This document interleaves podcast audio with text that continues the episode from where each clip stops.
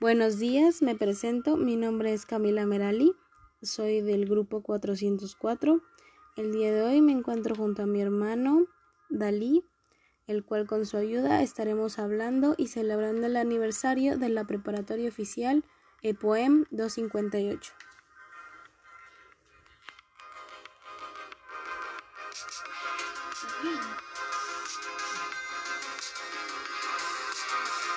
Hola, me presento, me llamo Sajid Ali Vargas Carmona. El día de hoy voy a estar ayudándole a mi hermana haciéndole unas pequeñas preguntas.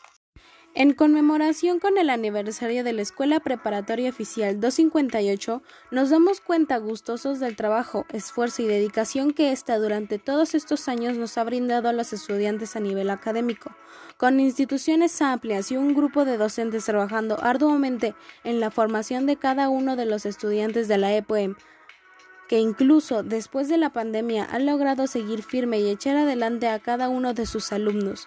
Mi hermano aquí presente nos acompañará el día de hoy apoyándonos y realizándole aquí a su servidora una pequeña encuesta llamada Identidad en la EPOEM 258.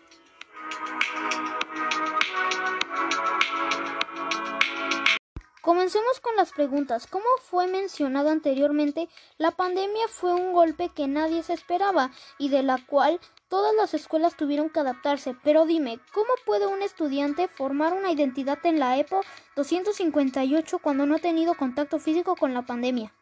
Considero que aunque la pandemia nos quitó esa dinámica tradicional, como lo era el contacto físico entre alumno y profesor, con los medios virtuales que tenemos al alcance podemos crear nuestra propia identidad con la participación constante durante las sesiones Meet, el encender la cámara, este, las dinámicas que los ciertos profesores lleguen a hacer pueden hacer que esa conexión que se tenía antiguamente en las escuelas no se pierda.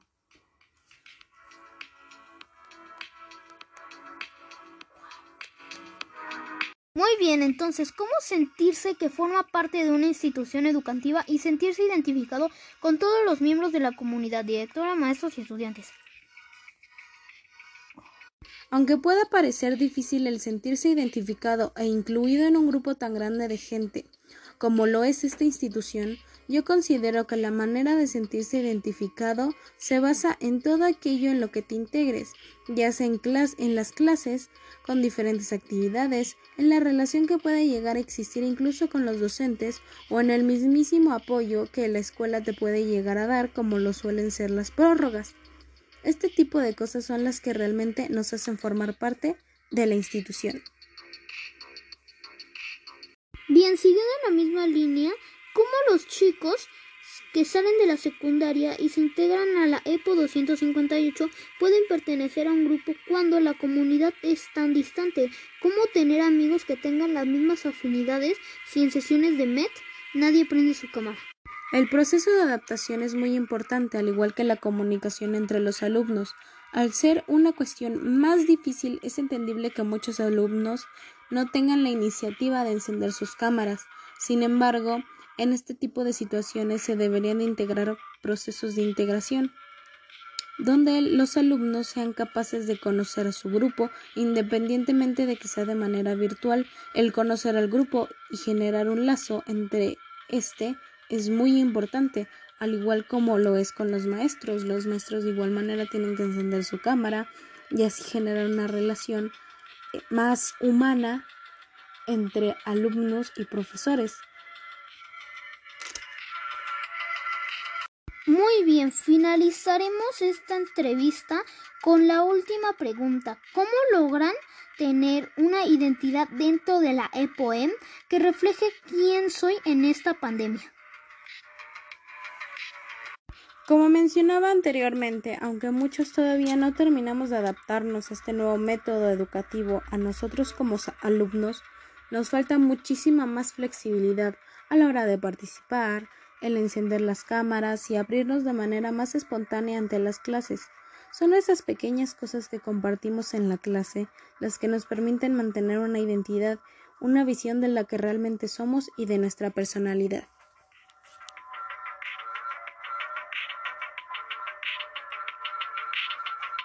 Como siguiente segmento me gustaría antes agradecerle a mi hermano por la colaboración y la realización de esta entrevista, realizándole una pequeña pregunta. ¿Tú te inscribirías a la EPOEM 258 después de lo anteriormente mencionado? Mm, probablemente sí. me gusta mucho la escuela debido a que es bastante grande y de las preguntas me emocionó mucho la, la escuela.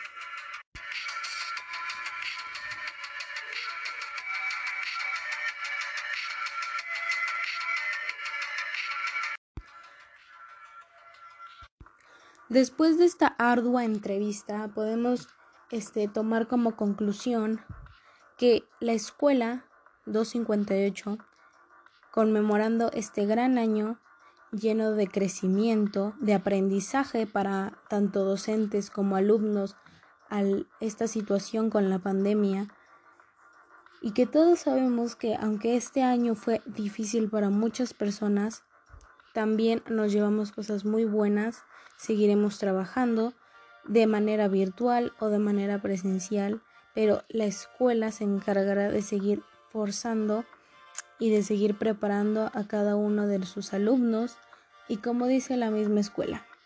Todos sabemos que este año se vislumbran grandes retos para ti y para todos nosotros, por lo que cada uno debemos hacer nuestro mayor y mejor esfuerzo para lograr nuestros propósitos a través del cumplimiento de nuestras responsabilidades en el ámbito escolar, familiar y social, teniendo como principios fundamentales el respeto, la tolerancia y la solidaridad y la búsqueda de la dignidad humana para todos nosotros. Recuerda que tú eres la persona más importante en este plantel y por quien se realizan todas las acciones pero también el principal promotor de tu propio desarrollo personal y escolar.